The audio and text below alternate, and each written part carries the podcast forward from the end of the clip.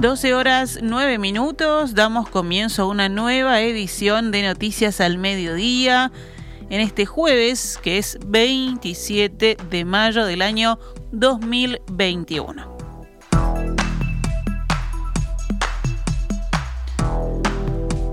La situación sanitaria por la pandemia de COVID-19 en los departamentos del litoral norte es la más delicada en todo el país. Salto es el tercer departamento con mayor número de contagios y Paysandú tuvo más de 30 fallecidos en los últimos 10 días.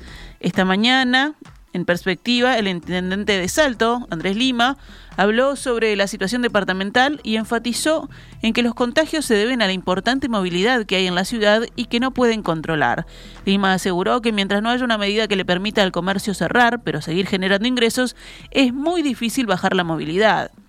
El intendente explicó que se han tomado medidas para reducir la movilidad y cantidad de personas en los espacios públicos. Se retiran, pero 10, 15 minutos después estamos con la misma problemática y eso hace un trabajo permanente de parte de quienes integramos el Comité Departamental de Emergencia para hacer valer. Y eso ha llevado a que, por ejemplo, lo creo que lo he mencionado en algún, en algún espacio, hemos autorizado, por ejemplo, a los inspectores a la aplicación de sanciones, a la aplicación de multas que se suman o que se agregan a la patente en el caso de aquellas personas que reinciden o que vuelven al mismo lugar habiendo sido advertidos de que deben retirarse. La multa que se aplica tiene un valor de hasta cuatro unidades reajustables, aseguró el intendente y dijo que la idea es que duela pero que se pueda pagar. Lima expresó que están seguros que el aumento de casos positivos se debe a la movilidad y que el aumento de diagnosticados con COVID de los últimos 10 días que es mayor a 200 casos diarios, ha generado una demanda en el sistema que supera la capacidad de respuesta de los prestadores de salud. Respecto a la situación de la vacunación en el departamento, Andrés Lima destacó el avance que han tenido en esta materia y aseguró que así como en su momento se elevaron reclamos, ahora debe reconocer las mejoras que se han logrado. En materia de, vacunación, uno tiene que reconocer que ha habido una mejoría, una mejoría importante. Cuando hacíamos estos reclamos, la vacunación en salto en primera dosis era del 26, 27%, hoy usted lo dice, estamos en el 43%, y creo que han habido algunas medidas que han sido, que, han sido fundamentales. Una de ellas es el pueblo a pueblo. Hoy, desde tempranito, salió eh, vehículos, salieron vehículos de la Intendencia, trasladando en este caso a vacunadores a las zonas más alejadas del departamento, al municipio de La Valleja, al municipio de Mataojo, a los pueblos ubicados al sur de la Ruta 31, zona desmunicipalizada. Bueno, allí se está en ese, en ese vacunatorio móvil pueblo a pueblo. Y en la ciudad se ha hecho lo mismo en los distintos barrios de la ciudad. Dos o tres días antes se comunica públicamente dónde va a estar el vacunatorio móvil, recorriendo barrio a barrio y bueno, con agenda abierta, eso ha permitido mejorar los números de nuestro, eh, de nuestro departamento. Por otro lado, el intendente de Paysandú, Nicolás Olivera, también planteó la situación de su departamento e hizo hincapié en que el escenario sanducero es grave y que afecta hasta el sistema de necrópolis. El, director de cementerio me dice, este, tenemos un lugar, un espacio obviamente, porque la gente que fallece por COVID este, va a tierra y tenemos un espacio que en algún momento va a colapsar. Se cuenta que si en 10 días 30 muertos, eh, son 30 sanduceros. Olivera aseguró que la única forma de bajar la curva de contagios es restringiendo las actividades no esenciales, que es donde se puede esparcir el virus. Aflojemos a la reunión del sábado de noche y a la toma de mate del domingo en la playa, dijo el intendente, y agregó que entiende la necesidad de la gente de salir, pero que se trata de un último esfuerzo. Consultado por las críticas que despertaron las aglomeraciones ante el fallecimiento del exministro Larrañaga, Olivera dijo lo siguiente. En un lugar en donde somos 119 mil y yo le puedo asegurar que la inmensa mayoría de los anduceros tienen alguna experiencia, contacto, relación este, con, con, quien fuera ministro y 10 años intendente Jorge Larrañaga. Este, era imposible frenar a la gente para, para que no le diera el último adiós, o sea, este, era algo que teníamos que poner la, la milicia en la calle, teníamos que poner el ejército para que la gente no saliera. El presidente Luis Lacalle Pou mantuvo ayer una reunión virtual con integrantes del Grupo Asesor Científico Honorario en la que se evaluó la marcha de la pandemia de COVID-19 y el plan de vacunación. Aunque algunos sectores, como los free shops, clubes y gimnasios, reabrieron en los últimos días, las autoridades están preocupadas por la situación sanitaria y manejan la posibilidad de postergar la normalización de otras actividades o incluso dar pasos atrás, según informa hoy el semanario Búsqueda.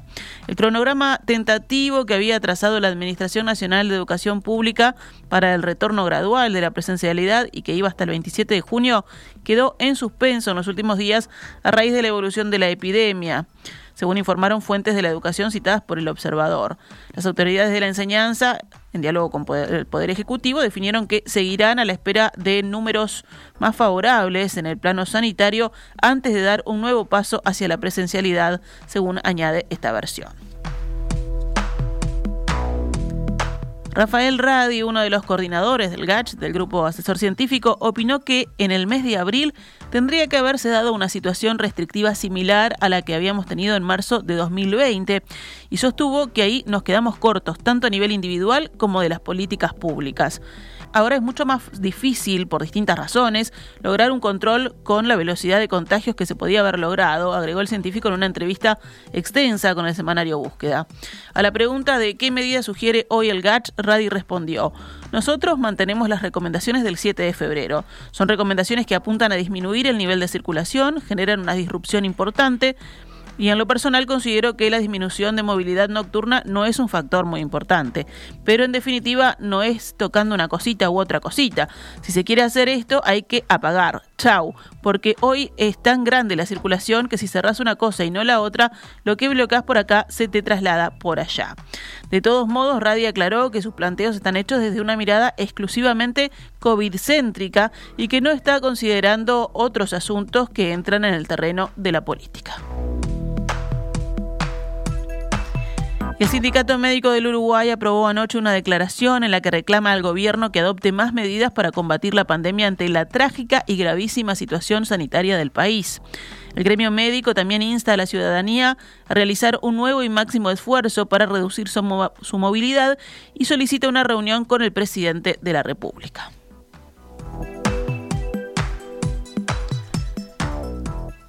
En el último mes fallecieron en Uruguay por COVID-19 cinco mujeres embarazadas y al menos otras ocho pacientes están internadas en CTI, algunas de ellas en una situación muy crítica, según advirtió Leonel Brioso, profesor grado 5 de la Clínica Ginecotológica a de la Facultad de Medicina de la Universidad de la República y director de maternidad del Centro Hospitalario Pereira Rosell de la Administración de los Servicios de Salud del Estado. Brioso advirtió de un escenario inédito para Uruguay que solo en un mes registró más de la mitad de las muertes maternas que se registran anualmente en promedio y que son entre 7 y 8, detalló.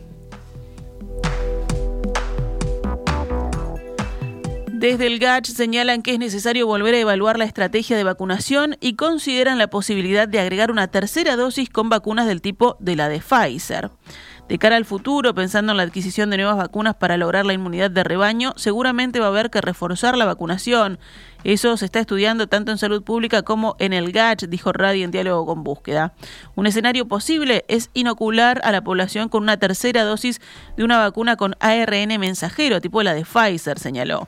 El bioquímico y científico biomédico indicó que el GACH está manejando la posibilidad de hacer estudios clínicos con una mezcla de las vacunas CoronaVac y Pfizer y citó los ensayos clínicos publicados que se están haciendo en el mundo con una mezcla de AstraZeneca y Pfizer o Pfizer y AstraZeneca. El 2,4% de pacientes con COVID-19 internados hoy en CTI habían llegado a inmunizarse, según datos de la Sociedad Uruguaya de Medicina Intensiva, SUMI. Julio Pontet, presidente de SUMI, citado por el país, señaló que ese porcentaje de pacientes inmunizados que hoy están en cuidados intensivos es un número esperable y no alarmante. De todos modos, Pontet advirtió que los números de la Sociedad de Intensivistas vienen de reportes voluntarios, es decir, que el 2,4% podría ser un subdiagnóstico y que la Junta Nacional de Salud es la que tiene los números totales. Vamos con otros temas del panorama nacional cuando son las 12 horas 20 minutos. El presidente del Frente Amplio, Javier Minanda, manifestó a búsqueda que es una locura cómo el gobierno sigue de largo sin tomar medidas que eviten muertes en la emergencia sanitaria. Los asesores de la coalición de izquierdas en materia sanitaria consideran que se está en una situación de alarma. Proponen 21 días de radical reducción de la movilidad en todo el país, manteniendo solo actividades esenciales, así como un salvataje económico y social de los sectores más golpeados por la crisis, según destaca también esta crónica periodística.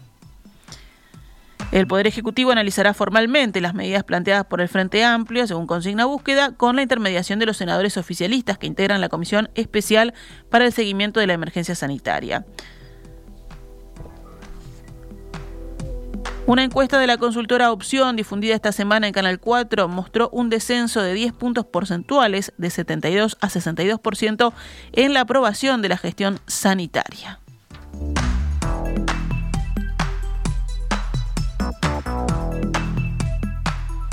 La Intendencia de Montevideo realizó ayer el sorteo reglamentario para asignar los cupos del programa de jornales solidarios denominada Oportunidad Laboral. La intendenta Carolina Cose dijo en rueda de prensa que fueron sorteados 4.000 jornales solidarios y la lista estará publicada en la web de la comuna. Además, a los beneficiarios les va a llegar un SMS o llamada donde se indica cuándo y dónde se tienen que presentar para comenzar la capacitación. Cose explicó que la comuna decidió ampliar los cupos para colectivos más vulnerables. La Intendencia tomamos la definición de eh, ir más allá de los mínimos establecidos por ley en cada uno de los cupos. En concreto, en el caso de colectivos afro, la ley establece un 8%, lo llevamos a un 12%, o sea que lo aumentamos en un 50%. En el caso de colectivos con discapacidad, lo aumentamos un 100% ese mínimo, que la ley establece un 4, establecimos un 8 y en el caso de colectivos trans lo duplicamos, o sea que aumentamos un 100%, pasamos del 1% al 2%. Continuamos con esta iniciativa de oportunidad laboral, porque en el departamento de Cerro Largo también se realizaron los sorteos de los jornales solidarios y se produjo una curiosa circunstancia de que dos de las personas que salieron favorecidas por el sorteo eran esposas de dos alcaldes de las localidades departamentales de Quebracho y Las Cañas, según informa hoy Montevideo Portal. Rafael Rodríguez, director de Hacienda de la Intendencia de Cerro Largo, dijo en declaraciones al medio local La Red Independiente que no existe ninguna incompatibilidad que les impida ser beneficiarias y que si se anotaron y se ajustaron a los requisitos del Ministerio de Trabajo, no hay ninguna limitante. Sin embargo, y a pesar de que no habrían cometido ninguna irregularidad ni ilegalidad, Rodríguez consideró que las esposas de los alcaldes por un tema de ética y transparencia pública deberían renunciar. Nos vamos a temas económicos. El directorio de la Administración Nacional de Puertos resolvió solicitar una auditoría externa sobre la administración de los muelles públicos del puerto de Montevideo desde el año 2001 en adelante. Este aspecto ha sido cuestionado últimamente por los distintos actores vinculados al puerto a raíz del acuerdo que el gobierno firmó con la empresa belga Nazi, propietaria en un 80% del terminal Cuenca del Plata, la única especializada en movimiento de contenedores del puerto, por el cual se le amplía la concesión hasta 2008. Su competidora, Montecón, y el gobierno, que defiende el acuerdo alcanzado con Catugnasi, han hecho públicas sus diferencias en torno a si Montecón estaba en regla con sus permisos portuarios o si tenía una situación irregular. El Fondo Monetario Internacional elogió la política económica desplegada por el gobierno para hacer frente a las consecuencias de la pandemia. Esta revisión anual que realiza el organismo es parte de lo que les corresponde a todos los países miembros del FMI, tengan o no, como en el caso de Uruguay, programa crediticio con el fondo. El informe del organismo señala que el gobierno centró sus esfuerzos en mitigar los efectos económicos y sociales de la pandemia y en impulsar reformas para abordar los desequilibrios macroeconómicos preexistentes y estimular el crecimiento potencial. Gracias a la eficaz gestión de la crisis sanitaria, el virus tuvo una baja incidencia durante buena parte de 2020, permitiendo evitar confinamientos generalizados y limitando el impacto sobre la actividad económica, destacó el organismo. Apuntó también que si bien la situación se ha deteriorado marcadamente en los últimos meses, el rápido progreso del programa de vacunación es digno de elogio y permitirá una pronta reapertura de la economía. Según el FMI, la política fiscal se enfocó adecuadamente en sustentar la economía y proteger a los más vulnerables, garantizando al mismo tiempo la sostenibilidad fiscal a mediano plazo en el contexto de un limitado espacio fiscal. Para el organismo, el relajamiento transitorio de regulaciones financieras, en especial la prórroga de pagos de préstamos bancarios, la ampliación de las garantías de crédito para las pymes y las líneas de crédito directas a empresas afectadas por la pandemia proporcionaron un alivio necesario a empresas y hogares. Aunque los casos de COVID se mantienen elevados, se espera que la recuperación se acelere en la segunda parte de 2021, impulsada por condiciones externas favorables y la rápida campaña de vacunación, evaluó el FMI. Cerramos el panorama nacional con otras noticias. Un policía que se encontraba de particular abatió a dos delincuentes que intentaron rapiñarlo en barrio Maracaná. El hecho tuvo lugar en las últimas horas de este miércoles en las inmediaciones de Caminos Civils y Brigadier General Manuel Oribe. Uno de los delincuentes murió en el lugar, el otro intentó escapar en la moto, pero se desvaneció y cayó al pavimento en camino de las tropas casi la paloma. Llegó sin vida al centro coordinado del cerro. La Dirección Nacional de Aduanas emitió un comunicado alertando a la población acerca de intentos de estafa, donde a través de engaños se busca que se realicen pagos para liberar supuestas compras realizadas en el exterior. Aduanas remarcó que en ningún caso intima el pago de ningún tipo y por ningún concepto a través de sus redes sociales, Facebook, Twitter, LinkedIn o WhatsApp, ni tampoco por mail. En caso de recibir una comunicación de este tipo, más aún si intima un pago, exhortamos a verificar al remitente de la comunicación, evitando asimismo abrir mails y responder en redes sociales si el mismo es desconocido, dice el comunicado de aduanas. 12 horas 26 minutos. ¿Cómo cotiza el dólar a esta hora en la pizarra del Banco República? 42 pesos con 70 para la compra y 44 con 90 para la venta.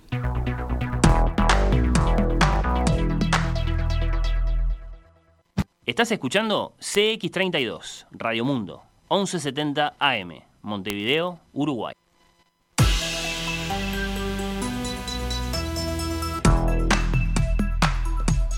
...12 horas 28 minutos... ...pasamos ahora en Noticias al Mediodía... ...al panorama internacional... El gobierno alemán instó hoy a reforzar política legal y financieramente la Organización Mundial de la Salud para que pueda liderar la respuesta global a la próxima crisis sanitaria de la escala del coronavirus.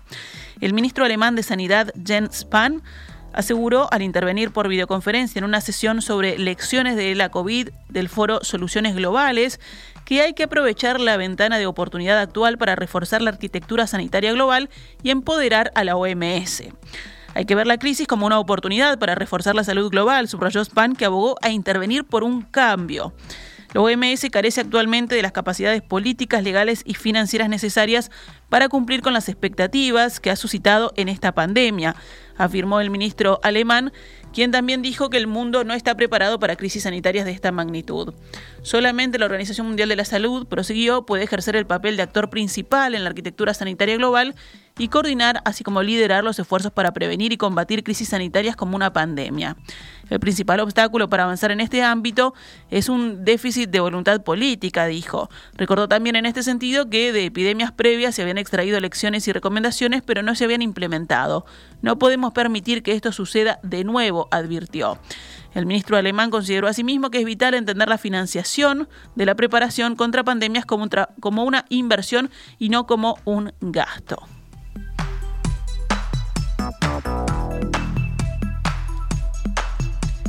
China arremetió hoy contra la oscura historia de los servicios de inteligencia estadounidenses después de que el presidente Joe Biden les encargara una investigación sobre los orígenes del COVID-19. Washington está revisando su posición diplomática con China en cuestiones como el comercio, la tecnología o los derechos humanos, mientras intensifica los esfuerzos para crear, con sus socios occidentales, un frente diplomático contra la supuesta agresión china. El miércoles, el presidente Biden reabrió las heridas entre ambas potencias al ordenar a las agencias de inteligencia estadounidenses que le informen en un plazo de 90 días sobre si el COVID-19 surgió por primera vez en China de una fuente animal o por un accidente de laboratorio. La teoría de la fuga de un laboratorio, inicialmente esgrimida por el predecesor de Biden, Donald Trump, y luego descartada como altamente probable por una misión de la Organización Mundial de la Salud, que llegó con retraso a China, resurgió en estos últimos días, impulsada desde Washington.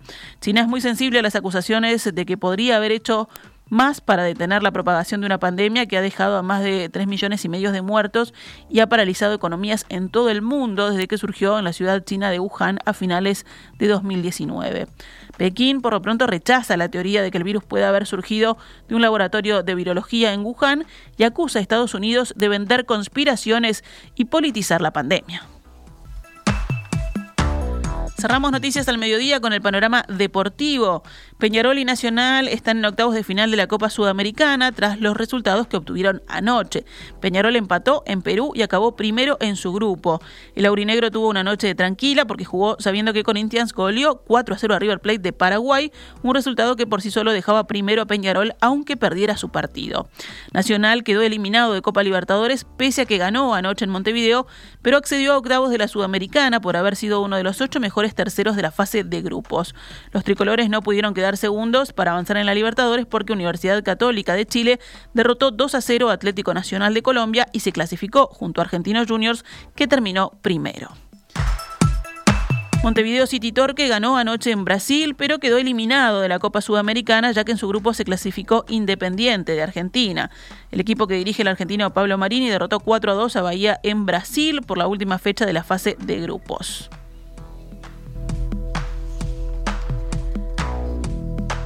Y si hablamos de básquetbol, Nacional se clasificó semifinalista de la Liga Uruguaya, mientras que la otra serie está empatada entre Olimpia y Capitol. Anoche Nacional venció 73 a 70 a Defensor Sporting y Capitol venció a Olimpia por 94 a 84. Hoy juegan Peñarol, Urunday Universitario a las 19 y 15 horas y Malvin Bigua a las 21 y 30.